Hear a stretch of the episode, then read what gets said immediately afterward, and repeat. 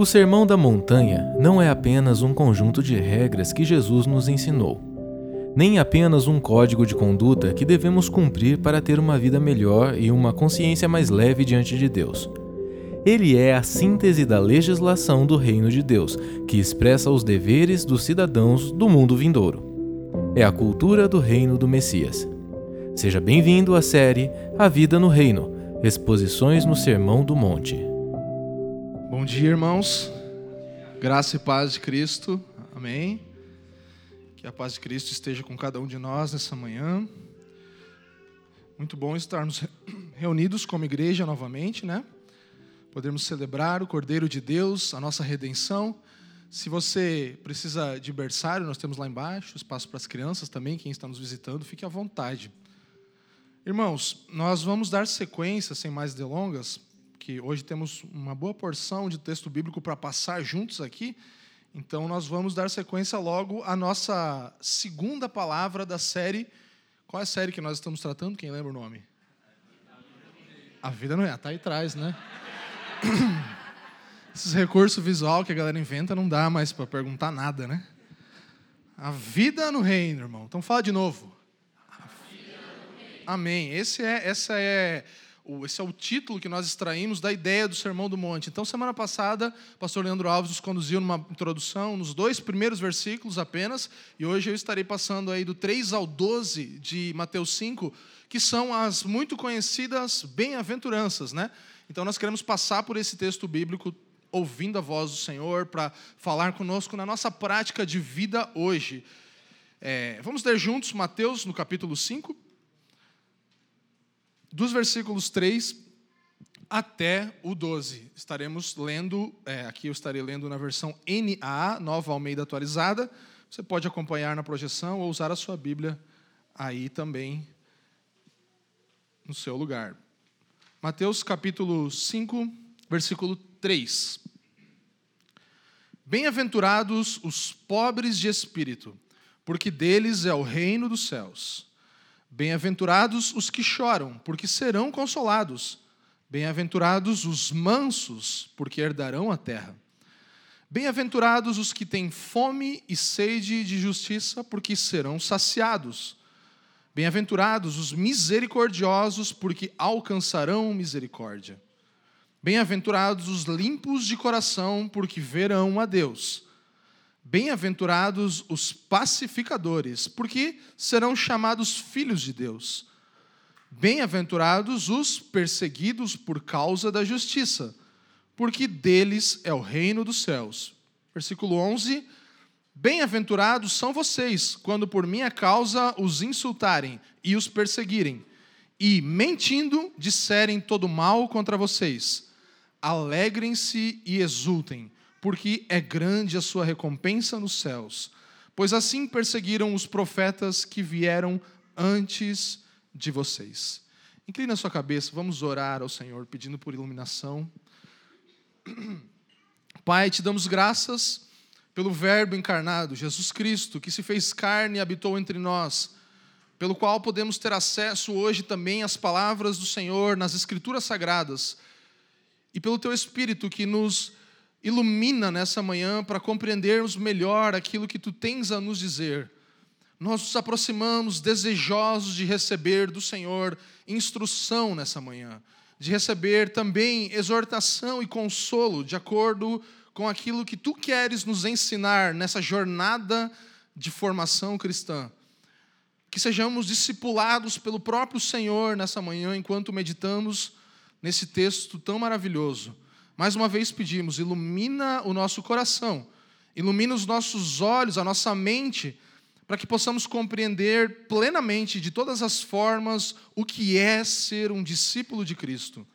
Ajuda-nos, clamamos pelas tuas misericórdias e apesar de nós, apesar de mim, que o objetivo do Evangelho seja alcançado no meio da comunidade cristã nesse domingo, em nome de Jesus. Amém. Amém, irmãos. Então, esse é um texto muito conhecido, são maravilhosas proclamações de Jesus Cristo, nosso Senhor, ricas proclamações, de fato. As bem-aventuranças, muito conhecido, decorado por alguns, por outros não. mas você tem menções disso, você conhece isso ao longo da sua história cristã, se você é um cristão nascido de novo. E a primeira coisa que nós queremos introduzir aqui é a ideia de que isso não são prescrições ou requerimentos da parte de Jesus para conosco, mas são de fato proclamações. Se nós pensarmos nisso como prescrições ou requerimentos, nós facilmente cairemos numa perspectiva legalista do texto, de que Deus estava requerendo que devêssemos ser assim, fazer essas coisas. Jesus não está nos instruindo primariamente a buscar as virtudes que estão aqui expostas, Embora certamente sim haja um caráter, né, um aspecto de que nós devemos crescer nessas atitudes, em mansidão, ser misericordiosos, desenvolver a pureza em nosso coração, sim, isso é verdade. Mas Jesus ele está anunciando aqui aonde o seu reino é encontrado. Por isso são as normas do reino. Aonde o reino de Deus é encontrado, aonde essas atitudes existem. Jesus ele está aqui mostrando quem herdará a sua plenitude, quem são aqueles herdeiros do reino de Deus. Para que nós possamos, quando olharmos para essas características em alguém, em algum lugar, em uma comunidade, vermos: olha só, o reino de Deus está ali. Veja, o reino de Deus está ali. São sinalizadores que nos apontam onde está o reino de Deus, onde estão os filhos do reino de Deus, onde estão os filhos do reino do seu amor. Então, são sinalizadores para que quando nós virmos e quando nós nos ajuntarmos como hoje, sejam vistos, sejam manifestos no nosso meio. Então aqui está é, Jesus tanto ensinando, sim, ética cristã, mas também um combate ao legalismo, tanto da sua geração, de judeus e fariseus e todos os, os líderes daquela época, quanto na geração de hoje também, um combate ao legalismo, assim como ética cristã temos aqui. Jesus aqui ensinando os mais fundamentais ou rudimentares ah, passos ou, ou, ou características ou caráter sobre o que é ser um cristão, um herdeiro do reino de fato, um filho de Deus, um discípulo de Jesus Cristo. E como isso começa? Como o Sermão do Monte começa? O sermão não inicia, então, falando sobre o que fazermos como cristãos. Tente tirar essa ideia um pouco da sua mente. São coisas que não, como nós devemos, o que nós devemos fazer, Jesus está falando. Não. E nem mesmo necessariamente como nós devemos ser como cristãos. Na verdade, ele começa nos falando o quão abençoada é a realidade de quem nós somos.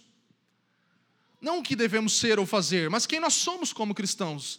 Cristo está apontando e mostrando: vejam como vocês são abençoados por serem parte de um reino que não é desse mundo não são instruções de ser ou fazer, porque ser, na verdade, no cristianismo, sempre ser é o fundamento para fazer.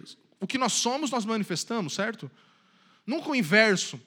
Não fazermos para que então nos tornemos. Nós somos e então podemos manifestar o reino de Deus. Estamos sendo relembrados pelo próprio Senhor aqui nessa manhã de domingo, porque o Sermão do Monte é um sermão que a igreja precisa ouvir de novo, amém? Então estamos sendo lembrados mais uma vez, do que é ser um verdadeiro cristão. Todas essas bem-aventuranças são de fato o que somos. Você está aqui para ser lembrado.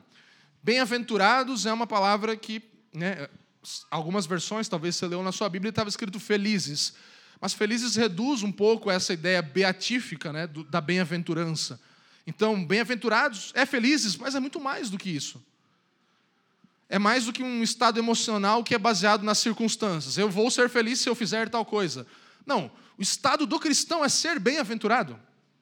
E isso inclui características, caráter do cristão. Então não é uma alegria, uma felicidade baseada em circunstâncias, mas um bem-estar espiritual por causa da relação que agora temos com o Pai. Por causa que agora não somos mais alvos da ira de Deus, como cantamos, porque agora somos amigos de Deus, somos bem-aventurados. Então, é mais um estado espiritual que Deus nos dá de aprovação. Ele fala: vocês, meus filhos, são benditos, são abençoados. Deus nos aprova por causa de Cristo no Evangelho. Ele está falando de nós. Não algo que nós possamos sentir simplesmente. Não é uma felicidade subjetiva, é uma felicidade objetiva. Vocês são bem-aventurados. Uma felicidade objetiva que não vem sobre fazer ou não fazer tal, tal coisa, mas que nós realmente somos como filhos de Deus. Bem-aventurados. E aqui está então o caráter da verdadeira fé. Muitas vezes nós lemos tudo isso como esses chamados de Jesus, seja isso, faça isso, mas o que Jesus diz é: se você está no meu reino, é quem você é. Eu quero mostrar para vocês o quão abençoados vocês são, o quão bem-aventurados vocês são, porque vocês podem viver em um padrão diferente desse século. Vocês, vocês têm a possibilidade de viver de outro jeito agora. Não precisam mais ser ordenados, coordenados, influenciados, inspirados somente pelo ritmo desse século. Mas há uma regra superior que conduz a vida dos cristãos, e vocês têm essa graça, vocês têm essa bênção, essa aprovação do Senhor. E nós temos aqui então oito qualidades que descrevem todo cristão, responsabilidades também, que nós temos sim. E também oito bênçãos que acompanham as responsabilidades que são dadas a todo cristão, privilégios, responsabilidades e privilégios, qualidades e bênçãos. E há uma conexão entre cada bênção e qualidade expressa. Sim, você vê uma sequência, um paralelo entre cada uma delas com a sua bênção. Mas também todas estão conectadas, então não há uma separação. Não há uma separação. Nós não estamos falando aqui, irmãos, de temperamento. Você pode falar, eu sou o manso, né? Ah, eu sou humilde. Graças a Deus, né? Sou humildão. Eu sou eu sou pobre de espírito, estou sempre me lamentando, né?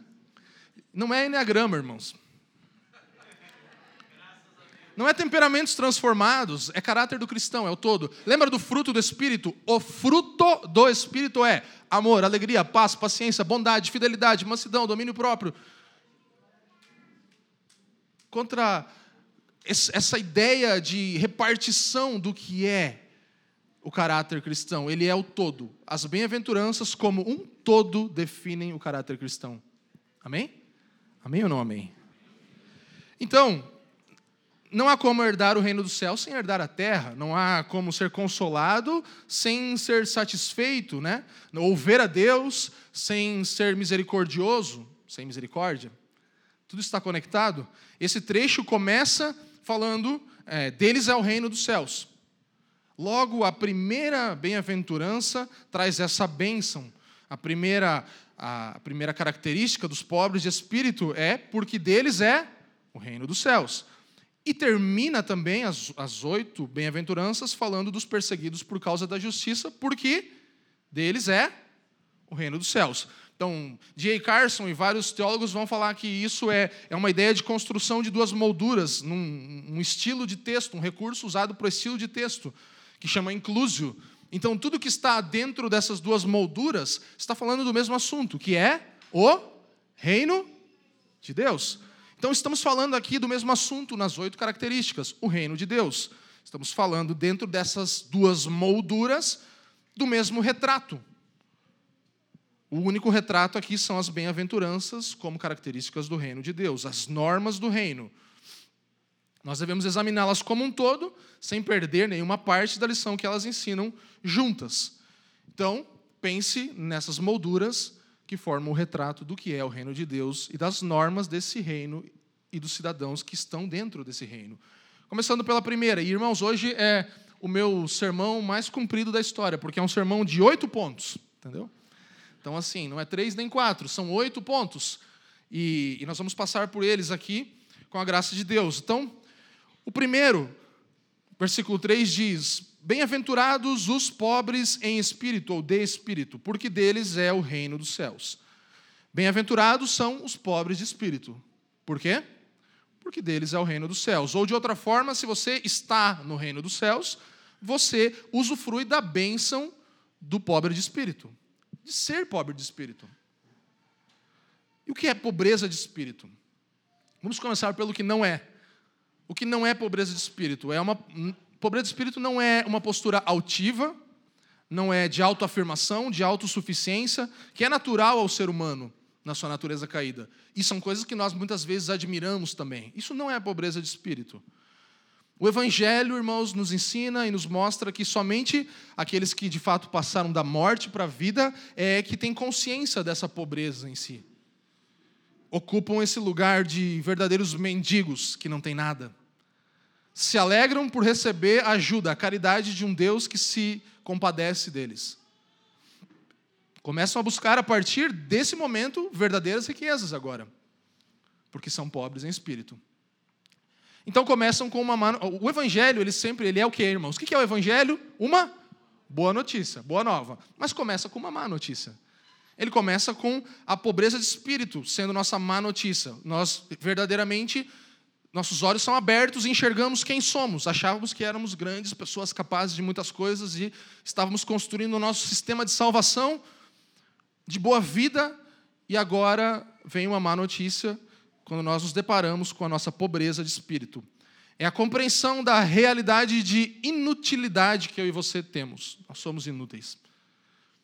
Nós somos inúteis e isso precede a nossa união com Cristo, é verdade. Então, a, a, má notícia não fica aqui, graças a Deus.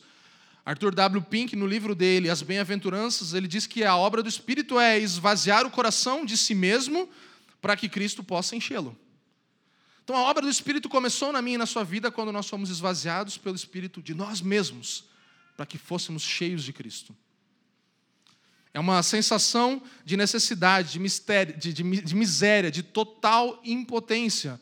Eu não tenho nada, eu não sou nada, eu preciso de todas as coisas. Um esvaziar-se do senso de justiça própria que eu e você temos. A nossa justiça própria vira imundícia, trapos de imundícia. Autoestima moralista não tem valor, vanglória pessoal não tem valor. Ou nas palavras de John Stott, ser pobre em espírito é reconhecer nossa pobreza espiritual diante de Deus. Somos pecadores sob a santa ira de Deus. E não merecemos outra coisa senão o seu juízo.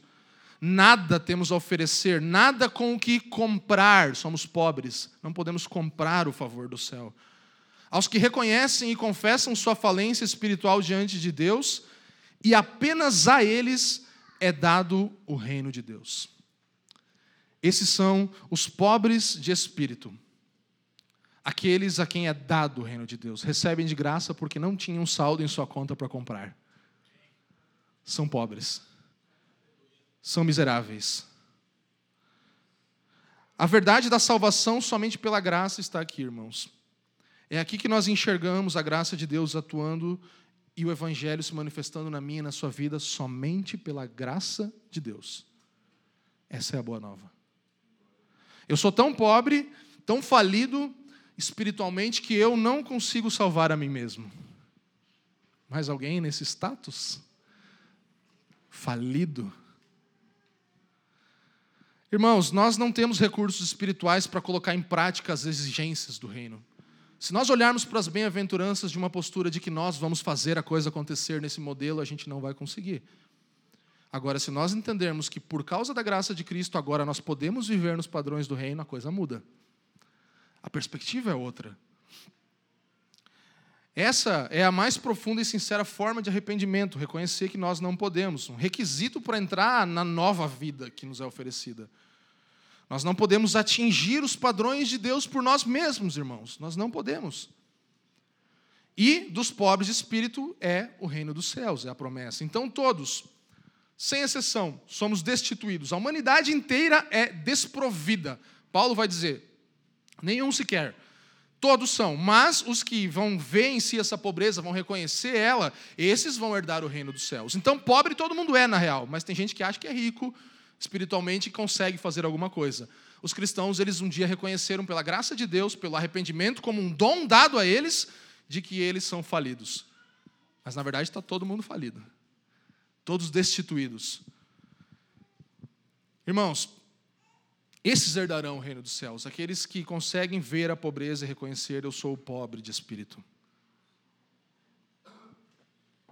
Sabe, é como aquele despertar inicial do filho pródigo. Você lembra do texto de Lucas 15? O filho pródigo, ele está longe de casa e, como que do nada, ele desperta e ele fala: Nossa, olha a minha pobreza. Eu estou comendo a comida dos porcos, ele é despertado do seu estado dormente. E aí ele começa a perceber que ele é um pobre, que ele está passando necessidade, e na verdade o pai dele tem tudo para oferecer. E ele fala: Deus, pai, pelo menos deixa eu ser um dos seus empregados. Esse despertar do filho pródigo é o que acontece no nosso novo nascimento. Essa é a primeira evidência segura que você tem de que uma obra divina da graça está sendo e foi operada dentro de você. E aí nós seguimos na progressão, porque há uma progressão. Os que choram são bem-aventurados os que choram, porque eles serão consolados, versículo 4.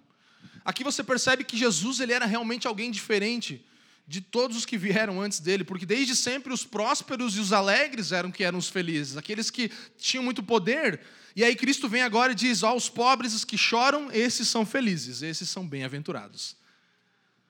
Chorar é, é um envolvimento emocional na sua e na minha condição de pobreza. Nós somos pobres de espírito e por isso choramos a nossa condição de pobres de espírito culto cristão, e como nós especialmente conduzimos aqui o nosso culto a cada domingo, leva você a refletir sobre isso. Você tem um momento de confissão de pecados, e na sequência você tem um momento de contrição. Então você busca pelo espírito de contrição. Você, você fala, puxa, realmente, se não fosse a graça de Deus, eu seria um pecador que tentaria gritar e fazer o que fosse, e só sobraria esse silêncio da contrição. Confissão e contrição são duas coisas diferentes, complementares, mas diferentes. Somos chamados a confessar nossa pobreza, mas a chorar por ela também, pelo nosso pecado, pela nossa miséria. Nós precisamos encarar, irmãos, a realidade do pecado, o seu peso, o peso do pecado, o sofrimento que o pecado traz. Nós não podemos negligenciar isso. Precisamos lembrar disso. Os que choram são aqueles que lamentam pela sua condição espiritual a dor pessoal por causa do pecado, eu sinto pelo, pelo que eu fiz. Também choram pelos pecados dos outros, isso também está incluso aqui, pela realidade do mundo ao seu redor, pela injustiça, pela crueldade, pela corrupção, pelo egoísmo que nós vemos nas ruas, na nossa casa, nos nossos vizinhos, no nosso trabalho, mas especialmente esse chorar é o pesar pelo seu próprio pecado. Chorar pelo fracasso de não conseguirmos glorificar a Deus, irmãos. Quando foi a última vez que você chorou por não ter conseguido glorificar a Deus em alguma área da sua vida?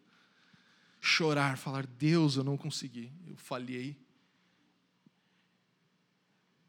Chorar pelo fracasso de não glorificar Deus. Quanto mais próximos eu e você vivemos de Deus, mais nós choraremos por tudo aquilo que desonra a Deus, irmãos. Tudo aquilo que entristece a Deus, desonra a Ele, são razões para que nós possamos chorar também, sermos bem-aventurados. Essa é a característica do cristão. Não quer dizer que você deva viver sempre triste, afinal, aqui a, a felicidade é, é prometida. São bem-aventurados, de fato, os que choram. E eles serão consolados, o texto diz uma voz passiva aqui, uma atitude de Deus. Não que eles alcançarão algo, mas eles serão. Deus ativamente, nós passivamente recebemos o consolo. Deus vem até nós por seu mérito, por sua vontade e nada mais. Ele vem e nos consola. Serão consolados. Ele remove. Nós lemos domingo após domingo o ano inteiro, 52 semanas, cada semana uma garantia de perdão que remove o peso de culpa sobre a nossa consciência. Nós lembramos, é verdade, ele fez isso por mim. Nós somos relembrados, nós somos consolados. A garantia do perdão que vem depois da confissão e da contrição. A certeza. Ele nos dá paz, irmãos, paz que excede todo entendimento. E novamente, a W. Pink, em seu livro, vai dizer que Deus fere antes de curar. Ele rebaixa antes de exaltar. Primeiro tem uma revelação da sua justiça e santidade, como quando louvamos num domingo, cantamos e vemos, nossa, Deus é bom, tal, e aí a gente para, eu sou pecador. E aí a sua misericórdia e graça se manifestam sobre nós. Primeiro vem a má notícia, para depois vir a boa notícia. Isso é o evangelho. E esse vai ser um ciclo até que um dia esse consolo pleno seja alcançado. Nós viveremos, infelizmente, enquanto estamos nesse corpo, nós vivemos como cidadãos dos céus, mas ainda temos as nossas lutas contra a carne e os pecados. Mas no novo céu e na nova terra, irmãos, no reino consumado, onde o próprio Deus virá, Apocalipse 21 diz, e ele enxugará toda a lágrima dos olhos daqueles que antes choravam. Ele virá e ele mesmo, de uma vez por todas, secará as lágrimas que não precisam mais cair não haverá mais necessidade de chorarmos. Não haverá mais morte, não haverá mais lamento, não haverá mais dor, não haverá mais choro. Esperamos por esse dia. Enquanto isso, choramos e somos consolados. Percebemos que somos pobres de espírito. Choramos por isso, somos consolados. Lembramos disso vez após vez. E a outra característica terceira, os mansos. São bem-aventurados os mansos, porque herdarão a terra. E essa é uma clara menção do Salmo de número 37, se você quiser anotar, não vamos ler. Mas nós não estamos falando aqui novamente de temperamentos ou personalidades, mas de características que todas juntas definem um cristão. E a mansidão é uma delas. Os mansos, ou humildes, alguma versão pode dizer também. Eles têm. Mansos, humildes, irmãos, são aqueles que têm uma visão verdadeira de si mesmos. Verdadeira. Uma visão de acordo com os olhos do Pai. Que não é aquela música do Diante do Trono. Mas é mais ou menos isso, né? Você é visto diante de Deus e nós precisamos entender a nossa nova identidade e viver satisfeitos com isso. Reconhecemos a nossa pobreza diante de Deus, somos gratos pela graça maravilhosa que nos alcançou, de forma justa agora estamos posicionados diante de Deus, mas a mansidão não se manifesta só em alguém que é amável, agradável, fácil de lidar, alguém que é dócil, porque isso até um cachorro pode ser, não é verdade? Alguém dócil. Ah, aquele, aquele irmão é tão legal de lidar, mas por dentro ele é um Rottweiler, né? Ser dócil não é ser manso, irmãos. Não é essa mansinho. Ai, que mansinho. Manso e mansinho não tem nada a ver, tá bom? Não é isso, não é temperamento, não é o meu jeito. Veja só, a pobreza, ela é uma característica manifesta diante de Deus, né? Horizontal. Reconhecemos diante de Deus que somos pobres em espírito e por isso herdamos o reino dos céus.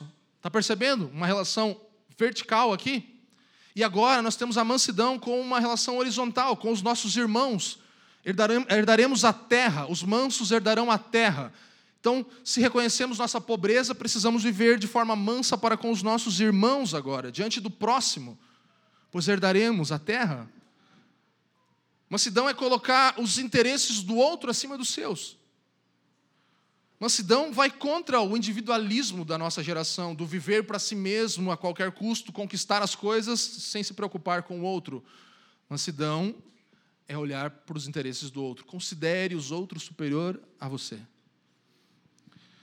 Carson diz que, individualmente, o ser humano costuma presumir, sem raciocinar, que está no centro do universo. Por isso, cada um de nós se relaciona mal com os outros 8 bilhões de seres humanos que têm essa mesma ilusão. Contudo, o homem manso enxerga a si mesmo e aos outros debaixo do domínio de Deus como é pobre em espírito, ele não tem opinião mais elevada de si mesmo. Ele é pobre, ele reconheceu isso. Por isso é capaz de se relacionar bem com os outros. Nós queremos ser o centro do universo 8 bilhões de centros do universo que querem que os outros girem em torno de si. E nunca conseguimos nos relacionar bem até que entendemos: não, peraí, eu sou pobre de espírito. Ah, entendi. Então agora eu sou satisfeito com a riqueza que eu tenho em Cristo. E isso me basta. Nosso padrão de mansidão é Jesus, irmãos. E a promessa é que estes herdarão a terra. Na ordem natural dos padrões desse século é que talvez os valentões, os cheios de si, os poderosos, os dominadores, aqueles que praticam bullying, né? Esses seriam os os que conquistariam algo, mas nas normas do reino de ponta cabeça não é assim. São os mansos que herdam a terra. A herança de Jesus não vem por poder, mas vem por humildade por humilharmos-nos, por mansidão. O manso ele não precisa de mais, ele reconhece que não precisa de mais nada, ele é satisfeito. Porque ele se vê possuindo tudo em Cristo, ele está sentado com Cristo nas regiões celestiais, de lá ele tem todas as coisas. Ele se vê possuindo todas as coisas em Cristo. E aí ele pode se permitir ser alguém manso porque a perspectiva dele é uma nova perspectiva. Ele não se impõe sobre os outros para conquistar coisas, obter seus próprios interesses, mas ele herdará a terra, porque ele confia que, em última instância, o resultado de todas as coisas, de todos os acontecimentos, está sob a vontade de Deus. Tudo que acontece, Deus é quem dá a última palavra. E o manso reconhece isso, ele fala: tranquilo, eu sei de que lado da história eu estou, eu fico em paz. Irmãos, o contentamento é um fruto da mansidão. Você tem sido contente? Contentamento é um fruto de mansidão. Os mansos são contentes, eles são satisfeitos com aquilo que eles têm. Os orgulhosos, inquietos, eles não herdarão a terra. Ainda que talvez sejam donos de muitos terrenos aqui, né? Herdar a terra não é ter terrenos, irmão, não é construir coisa. Aqueles que herdam a terra podem não ter muitas coisas nessa terra, podem não ser donos de muitos acres. Eles estão de olho em algo superior. Eles sabem que tem isso garantido. Não porque vou ser manso para conquistar, não na perspectiva legalista, mas já temos uma realidade superior. Então vivamos como tal, irmãos. Já estamos assentados com Cristo nas regiões celestiais e você vai falar amém, não é verdade? Amém? Então viva como tal. Você já tem tudo em Cristo, então viva como tal. Já que falou isso, nós somos ricos e vivemos como pobres muitas vezes aqui, nessa vida. Bem-aventurados são os que têm fome e sede de justiça, porque esses serão saciados. Do que nós temos sede, do que nós temos fome. Talvez a nossa geração nem saiba muito o que é ter fome e sede, né? Poucos aqui podem dizer que já passaram fome ou sede. Mas você sabe o que é sentir um pouco dessa vontade de comer, talvez, ou de beber algo, né? Experiências espirituais são alvo da nossa sede, da nossa fome. Nós vivemos no meio de uma época em que todo mundo está atrás de novos pastores e novos ministros e novas conferências que vão trazer novas experiências espirituais, que vão manifestar o novo de Deus. Eu quero saber o novo de Deus, o que Deus está fazendo agora, e eu não posso perder. E nós temos fome e sede dessas coisas. Mas o texto fala de fome e sede de justiça, e não de experiências. A justiça, irmãos, tem três aspectos. A justiça de Deus, primeiro, imputada a nós, creditada a nós, que é uma justiça legal. Diga, justiça legal. Da lei mesmo. Também tem uma outro, um outro aspecto que é a justiça que nós é, damos em favor dos outros, que nós manifestamos em favor dos oprimidos, que se chama justiça social. Diga, justiça social. Ou então a justiça de caráter, justiça de retidão, de vivermos retamente. Justiça moral, fale comigo, justiça moral. Então, seja justiça legal, social ou moral, é, que seriam manifestações, aqui nós, nós vemos que essa palavra ela é mais abrangente, ela fala de todo um padrão de vida que o cristão deve viver, em conformidade com a vontade de Deus, que manifesta Justiça legal, porque está posicionado como filho de Deus diante de, de, de, através de Cristo diante de Deus, mas também fala de servir os mais necessitados e também de viver retamente. Então, justiça aqui é um padrão de vida em conformidade com a vontade de Deus. Essa é a fome e sede que eu e você precisamos ter. De acordo com a posição que recebemos, justificados, vivemos justamente. Não limitar a um desses conceitos de justiça, mas certamente vivermos de modo digno do Evangelho. Viver de modo digno do Evangelho, com a justiça que nos foi alcançada e imputada.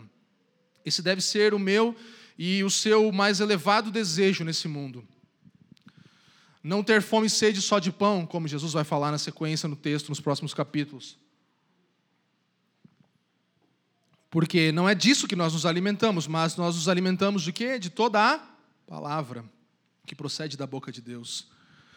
Se queremos viver de acordo com a vontade de Deus, precisamos ter fome e sede da palavra de Deus, pois é lá que a, palavra, que, a vontade dele está revelada claramente a mim e a você. Fome e sede de justiça também é ter fome e sede da palavra de Deus, porque a partir desse padrão, desse parâmetro, é que mediremos o que é justiça, amém? Então, os que têm fome e sede de justiça serão saciados, num sentido satisfeitos, mas novamente tendo fome, querendo mais. Paulo falava isso. Eu conheço a Cristo, mas eu quero conhecê-lo mais. É uma característica constante de discípulos de Jesus, uma vez saciados, mas novamente com fome de conhecer mais a Deus, da sua vontade de viver de modo digno do Evangelho. É isso que caracteriza um verdadeiro cristão. Note que o texto não fala bem-aventurados os que um dia tiveram fome. Mas ele está falando, bem-aventurados os que? Você pode falar, nossa, eu lembro dos momentos que eu passava horas e horas com esse livro. E eu lia e eu relia e tal, e graças a Deus eu sei o que é ser bem-aventurado. Não, você precisa cultivar a fome. comer de novo, se alimentar de novo, ter mais fome e assim ser bem-aventurado por ter fome e sede de justiça. Nossa, eu vivia de modo digno do evangelho, agora eu dou umas vaciladas, mas então volte. Essa manhã, irmãos, é sobre relembrar quem nós somos em Cristo. Nós não estamos falando aqui de legalismo novamente. Precisamos sempre lembrar disso. Não é por fazer que conquistaremos, é porque somos que agora podemos fazer. Amém? Lembre-se, Jesus ele está combatendo o legalismo. Ele não está falando de obedecer regras, mas uma conformidade com toda a vontade de Deus. É isso que é viver de forma justa.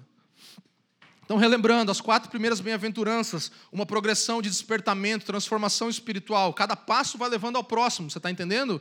O pobre de espírito reconhece a sua falência espiritual. E eu estava pensando, se a gente pensar em ah, o Espírito, oramos por isso, para que o Espírito sopre um avivamento novamente sobre a sua igreja. E eu creio que essas são as primeiras características que nós precisamos ver em um avivamento na igreja novamente. Pobreza de espírito, reconhecer falência espiritual, chorar por causa da miséria, por causa do pecado, por causa da morte, da injustiça. Nós devemos ser mansos, humildes, contentes, conscientes, satisfeitos pelo que temos em Cristo. Ter fome e sede de justiça, desejar viver de modo digno do evangelho pelo qual fomos alcançados. Essas são características de Deus movendo sobre a sua igreja. E além delas, avançando, uma plena manifestação de misericórdia para com o próximo. Então, bem-aventurados são os misericordiosos, porque alcançarão misericórdia. Mais uma vez, uma tendência legalista pode vir e né, parecer que, ah, então eu preciso fazer para ter. Mas não é isso. A interpretação equivocada do texto seria essa, de que nós precisamos agir com misericórdia para que aí recebamos. E também é um conceito errado de misericórdia. Isso não seria misericórdia. Misericórdia é amar o próximo e ter compaixão sem esperar nada em troca, não é verdade?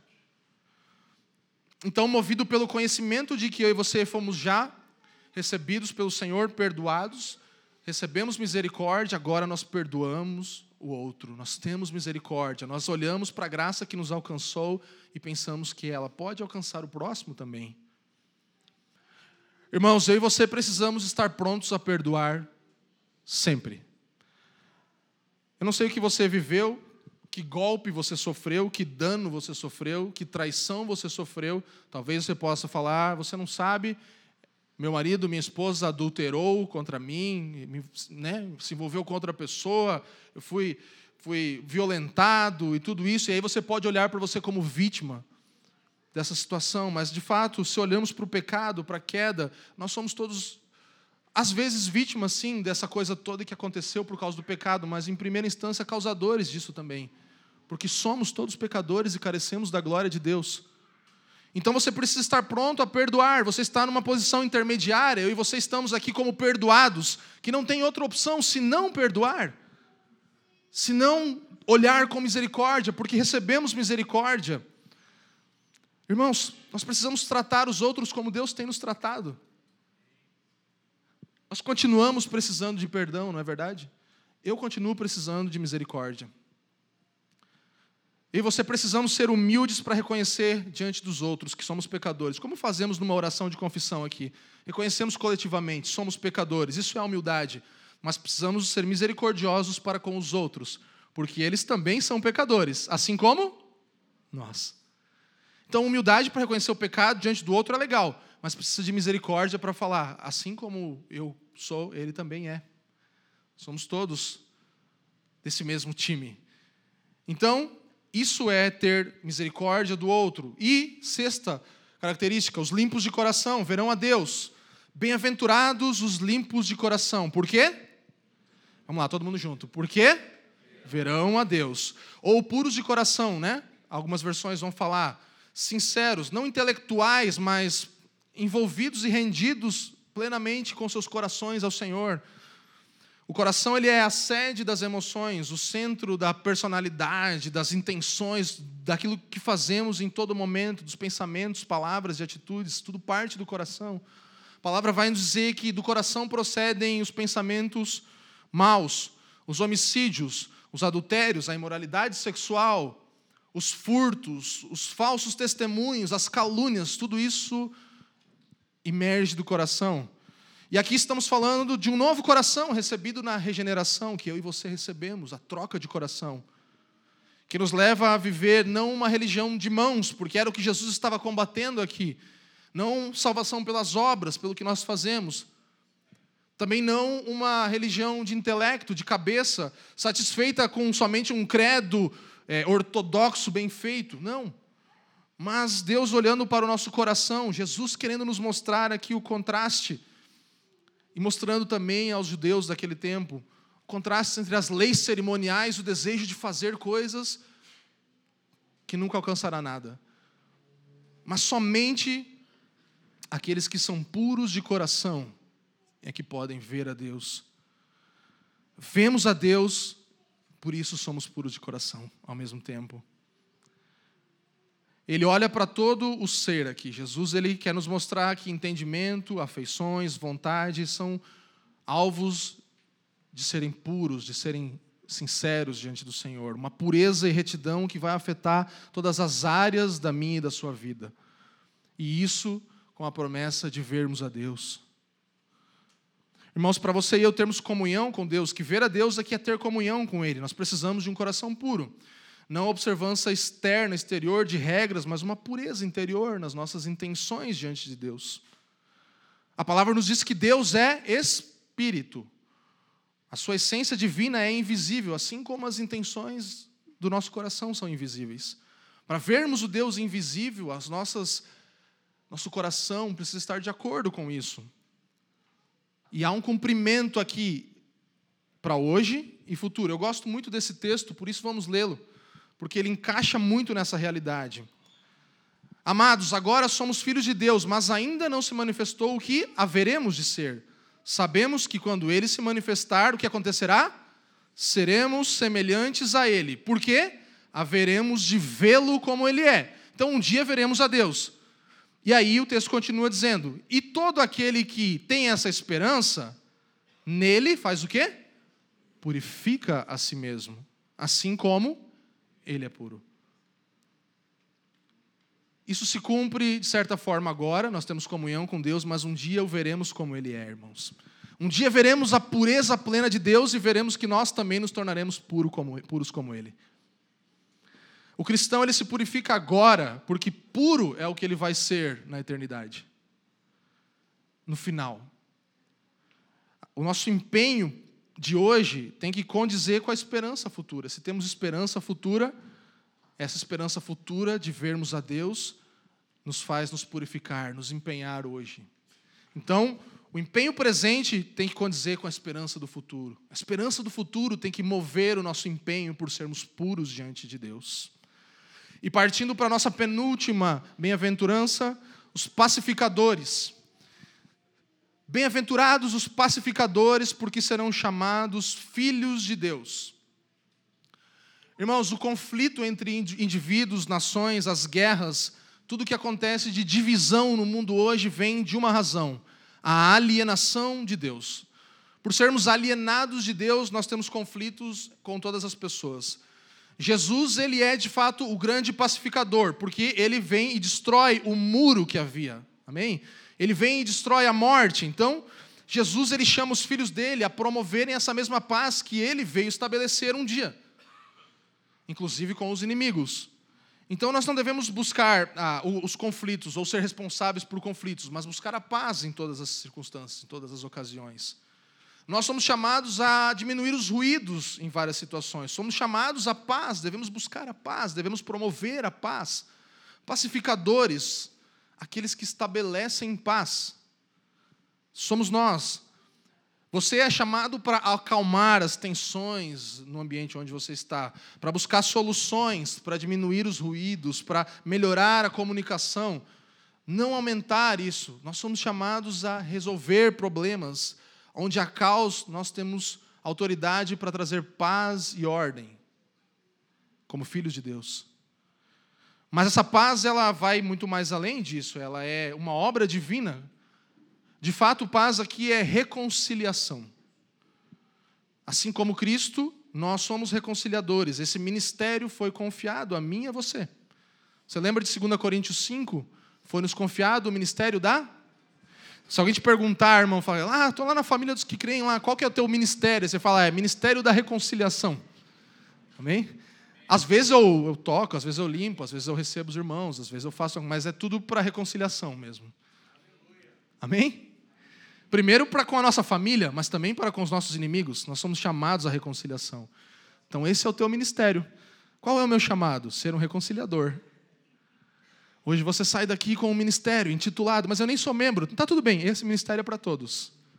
Todos aqueles que um dia foram reconciliados com o Pai são agora reconciliadores também. Eles serão chamados filhos de Deus. Olha que legal isso. Por meio de Cristo, aprove a Deus reconciliar consigo todas as coisas. Efésios vai falar. Nós somos chamados ao mesmo ministério do Filho de Deus, irmãos. Não é à toa que nós somos chamados de. Vamos lá. Os pacificadores são bem-aventurados porque serão chamados filhos de Deus. Olha só. Somos colocados aqui semelhantes a Jesus no ministério de reconciliação. Temos as características do Filho de Deus. E a palavra chamados aqui significa reconhecidos como. Olharão e verão, eis ali um filho de Deus, como o primeiro filho de Deus que veio e começou isso tudo. Mais um filho de Deus. Ao exercermos o ministério da reconciliação, nós vamos ser reconhecidos como filhos de Deus, porque nós estamos refletindo o caráter do nosso Pai. O Pai trouxe paz por meio do Filho. Os filhos são reconhecidos como pacificadores por causa do caráter do Pai. Nós estamos nesse meio, nisso tudo estamos envolvidos. Isso é bem diferente do padrão dessa era e da era que os judeus viviam, e eles queriam ouvir coisas bem diferentes do que essa proposta contracultural de Jesus aqui. Sabe, os judeus, não sei se você sabe, você já leu a Bíblia assim, mas se você vê a história dos judeus, eles guerreavam, eles tinham guerras, e o povo de Deus vencia guerras e perdia batalhas, e, e tinha muito sangue, e tinha muita coisa, e aí vem os romanos nesse momento da história e oprimem os judeus, igual você vê no The Chosen lá, mais ou menos, um pouquinho pior. E aí vem Jesus como o grande líder que vai fazer o quê? Soltar o pino da granada, né? E vai mandar todo mundo para a guerra, nós vamos acabar, e agora os judeus vão, os, os, romanos vão ver o que, o que são os judeus, porque vai vir o rei e aí vai governar. Então eles não estavam esperando esse negócio de reconciliação, tipo, paz, não. O coração deles era guerra.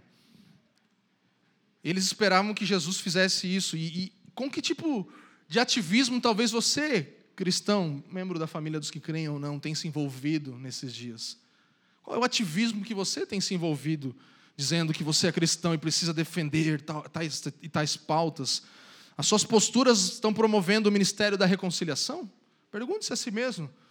As minhas posturas e como eu me posiciono promovem o ministério da reconciliação ou da divisão? Ou do nós e eles?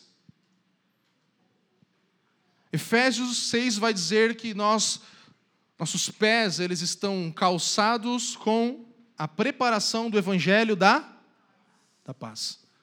Nós somos chamados a proclamar o evangelho da paz. Esse é o calçado que eu e você vestimos. Que calçado que você está usando? Qual é o calçado que você está vestindo aí? Está correndo para onde? Está indo para onde? É para a preparação do evangelho da paz, para o ministério da reconciliação? E isso conecta com a nossa última bem-aventurança, ou característica do cristão. Versículos 10 a 12, nós vamos ler somente o 10. Bem-aventurados os perseguidos por causa da justiça, porque deles é o reino dos céus. Perceba, o texto está falando: bem-aventurados os perseguidos por causa da justiça. Não por causa que eles se dizem cristãos, mas na verdade são corruptos, aí acabam sendo perseguidos, né? Fala, é que eu sou crente. Fala, será que é por isso que você está sendo perseguido? Ou então, são bem-aventurados perseguidos porque eles falam de maneira inflamada, como fanáticos perturbados, porque esses também são perseguidos, mas não é por causa da justiça. Ou então porque eles defendem religiosamente as causas políticas X, Y ou Z. Você viu? Estão perseguindo os cristãos? Não não estão perseguindo os cristãos por causa da justiça. Irmãos, a, a bênção aqui, ela se restringe aos, bem, aos, aos perseguidos, por quê? Por causa da justiça, não por outras razões, não por outras, outros calçados que usamos que não o da preparação do evangelho da paz, não por outros ministérios que exerçamos, senão o ministério da reconciliação. Então você cristão do século 21 de Curitiba, do Brasil, que e é, acha que é perseguido por alguma coisa, pense se é por causa da prática da justiça de fato ou por algumas coisas que você acha que são parecidas com o cristianismo e merecem ser defendidas.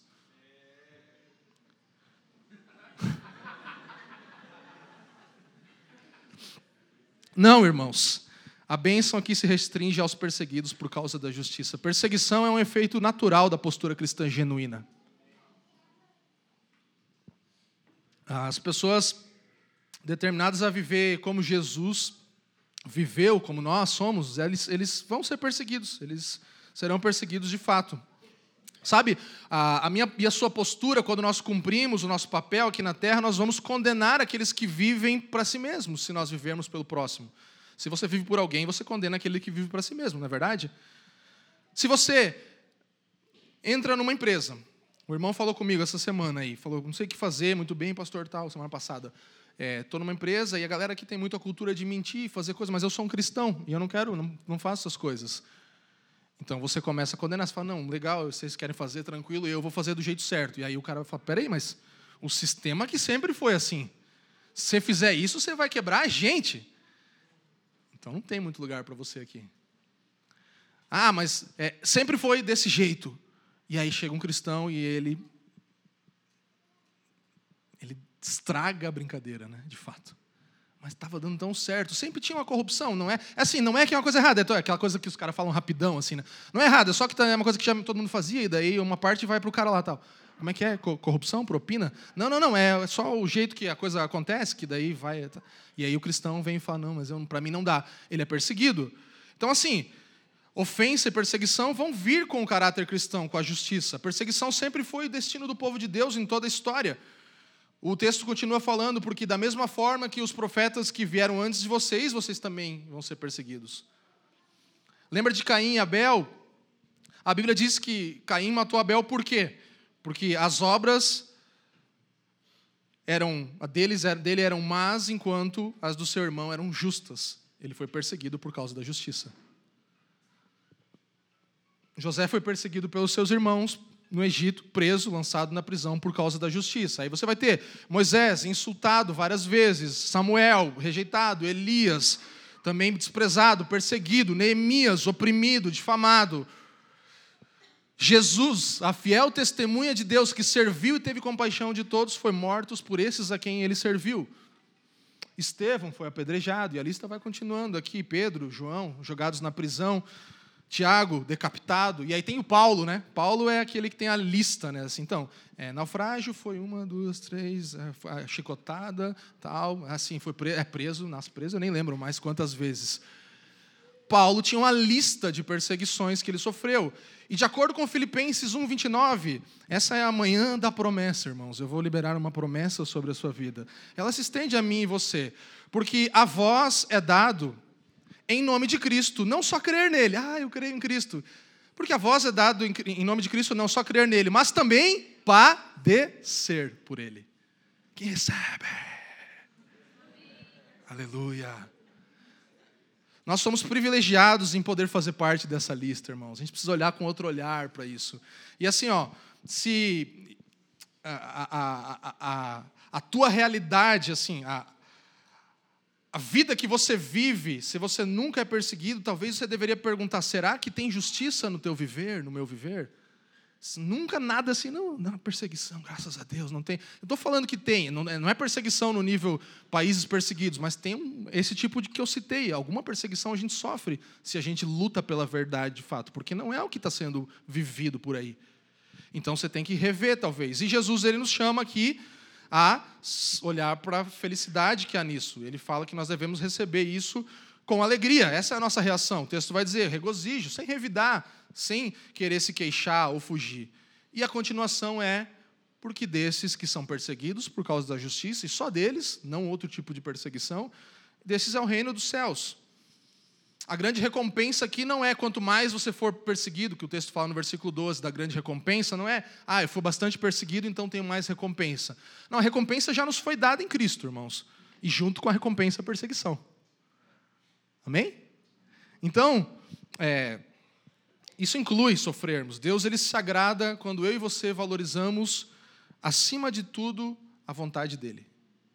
Isso agrada a Deus, irmãos, quando nós valorizamos acima de tudo no mundo aquilo que ele quer de nós. Quando mesmo no meio da oposição, nós nos mantemos corajosamente fiéis. Eu vou ficar aqui, fiel a Cristo. Esse precisaria ser o teu e o meu desejo número um, alvo da nossa vida, sermos encontrados fiéis. No meio da nossa vida toda, dos sonhos e projetos e coisas que estamos construindo, uma coisa não poderia mudar. Todas as outras podem sofrer variações, mas nosso desejo deveria ficarmos firmes em sermos fiéis e quando o Senhor nos encontrar, nós sejamos encontrados assim, fiéis ao Senhor. E essas, então, eu concluo, são as características dos cidadãos do reino. É, deu o meu horário, eu sei, mas quem vem no culto das 11 é porque já não vai almoçar no domingo. Então, fica em paz.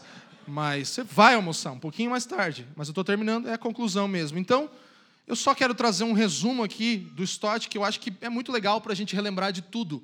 Então, as bem-aventuranças, acompanhe a leitura. Não precisa ler em voz alta, só leia com os olhos aí. As bem-aventuranças descrevem uma imagem abrangente de quem os cristãos devem ser. Amém? Deu para entender isso? Nós os vemos primeiro de joelhos diante de Deus, admitindo a sua, leia comigo que está sublinhado, pobreza espiritual e chorando por ela. Isso os torna humildes ou mansos em todos os seus relacionamentos. No entanto, os cristãos não apenas renunciam à sua pecaminosidade, eles têm fome e sede de justiça, ansiando por crescer em graça e bondade. Vemos cristãos ao, ao lado de outras pessoas na comunidade humana do mundo. Eles não se distanciam. Não passei, né?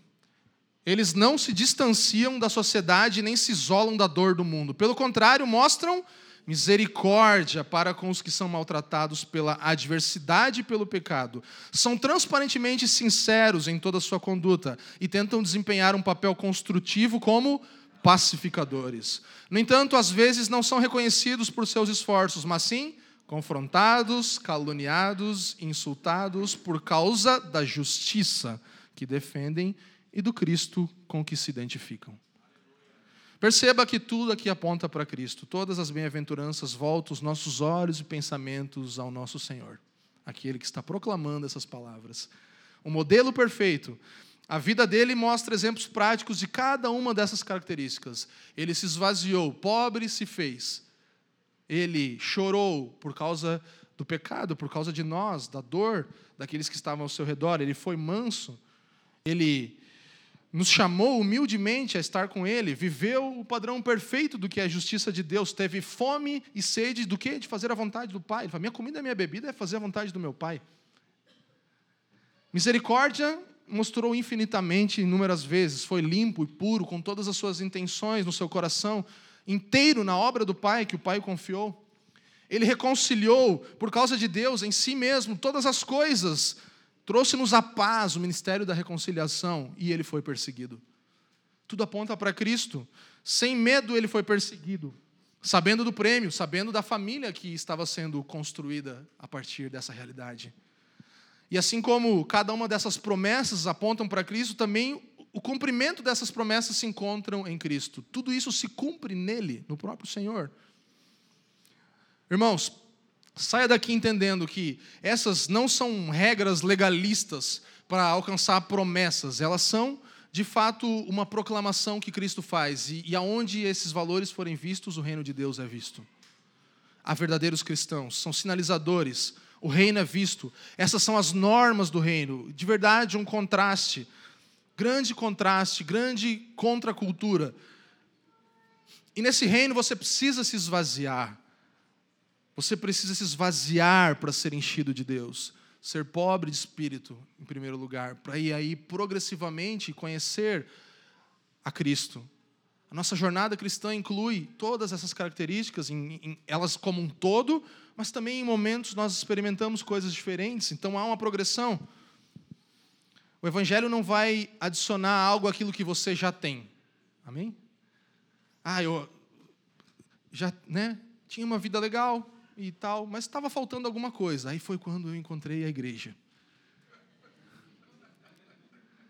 Assim, eu estava tentando ser a melhor versão de mim mesmo de várias formas. Não deu certo. Todos os coaches que existem eu já tentei, todos os cursos que existem eu já fiz. Aí pensei, por que não ir para a igreja? Você pode estar rindo, mas muitos evangélicos estão na igreja hoje assim. Eles estão procurando a sua cerejinha do bolo. Quando Jesus vem e fala: Ah, que bonito esse bolo. Opa! Vamos começar de novo. Pega lá, trigo, barro, né? Vai, vamos fazer. Vamos reconstruir. A gente não pode chegar com uma coisa pronta para Jesus, como o jovem rico, e falar: Eu faço isso aí que você falou, tudo eu faço já. Só falta Jesus, né? Aquela história que a gente sempre fala. O irmão é uma benção, já chama até de irmão, nem crente é. Mas só falta Jesus, porque moralismo tem de monte. O Evangelho, irmãos, não vai adicionar algo àquilo que você já tem. O Evangelho, o que ele faz é primeiro nos esvaziar de nós mesmos, para depois nos encher dele, de Cristo. Ele te desconstrói para te reconstruir.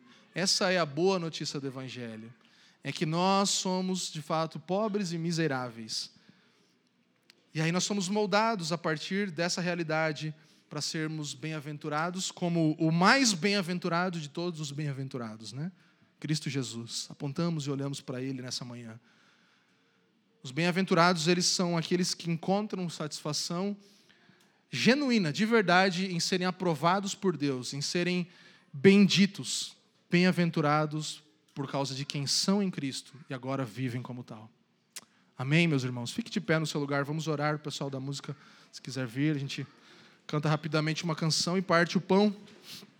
Eu gostaria de chamar a orar nessa perspectiva, reconhecendo de fato que essas características são primordiais para nós. Isso é quem você é, irmão. Lembre-se que essa manhã seja uma noite de você lembrar quem você é. Ó, dá uma olhada aí. Você é falido, irmão. Amém? Amém ou não amém? Eu sou falido. Contrito, humilde, justo, compassivo, puro, reconciliador e perseguido eventualmente se viver desse modo, de modo digno do Evangelho. Talvez você pode dizer, eu não, eu não conheço muito bem essa realidade, eu não sei muito bem o que é o Evangelho, eu não reconheço muitas dessas coisas ainda em minha vida. Talvez você esteja no processo de estar nascendo de novo, de estar sendo alcançado. Talvez você seja, nessa manhã, o filho pródigo. Filho pródigo que está longe da casa do pai em algum momento, repentinamente tem uma lembrança, um dom do Espírito de arrependimento, de lembrar: olha onde eu estou, eu estou comendo a comida dos porcos, não é isso que eu devo fazer. E aí você é esvaziado de toda a riqueza, de toda a herança que achou que tinha para começar uma nova caminhada em busca das riquezas celestiais. Talvez você seja nessa manhã alguém confrontado pelo Evangelho por algumas das coisas que nós falamos aqui, que Jesus nos falou. Talvez isso nos confronte e mexa conosco. Isso é bom, é importante. O que precisamos é lembrar que Deus está retratando através do seu filho quem ele é e quem nós somos nesse novo reino. Não saia daqui pensando, eu preciso melhorar. Eu preciso fazer as coisas que eu não faço. Saia daqui pensando e orando e pedindo, Jesus, como eu preciso do Evangelho, Senhor. Como eu preciso lembrar todas as vezes dessa grande notícia começa com uma palavra de arrependimento de verdade, mas que constrói toda a minha vida cristã a partir desse lugar. Inclina sua cabeça, vamos orar, vamos falar ao Senhor antes de cantarmos. Pai, te damos graças porque nessa manhã podemos mais uma vez ser confrontados pelo Evangelho, ser confrontados pela verdade daquilo que Cristo fez por nós na cruz. O que nos constrange muitas vezes, o que muitas vezes nos leva a uma postura de ofensa, uma postura de embate dentro de nós, de luta interior, mas ao mesmo tempo de muita graça. Recebemos nessa manhã graça da parte do Senhor, tudo aquilo que tu tens compartilhado conosco pela tua palavra, que agora o teu Espírito possa selar em nossos corações essas verdades e possamos sair daqui relembrando a identidade que temos como cristãos, como filhos de Deus. Nós oramos, Pai, que mais uma vez sejamos constrangidos ao ponto de reconhecermos: eu preciso da graça de Deus, eu preciso do perdão, eu nada tenho. Eu fui olhar o meu saldo e eu vi que nada das coisas que eu achava que tinha, nenhuma das minhas parafernálias que eu tentei construir puderam ser algo que me ajudasse a aproximar de Deus. Mas tudo isso foi considerado como esterco, tudo isso foi considerado como trapo de imundícia. E diante desse lugar, Deus, nós nos aproximamos de Ti como pessoas que em si mesmo nada têm. E por causa de nada ter, podem receber agora de graça aquilo que o Pai tem para nos dar. Nós acessamos e agradecemos por podermos acessar Cristo nas regiões celestiais e pedimos, dar-nos contentamento em podermos ter isso estarmos assentados com Cristo nas regiões celestiais, nós queremos viver como tal, Senhor. Dá-nos a consciência de que em Cristo temos todas as coisas que precisamos, de que se temos Jesus não precisamos de mais nada, de que se o Senhor é o nosso pastor, não há nada que nós possamos desejar que Ele ainda não tenha nos dado. Dá-nos contentamento, nós oramos, Pai. Faça-nos felizes, bem-aventurados por sermos teus filhos, por sermos benditos chamados filhos de Deus. Nós oramos em nome de Jesus, pedimos graça do Senhor. Obrigado por nos ouvir. A Família dos que Creem é uma igreja local em Curitiba comprometida com o Evangelho e a vida em comunidade. Para nos conhecer melhor e manter contato, acesse famíliadosquecreem.com.br.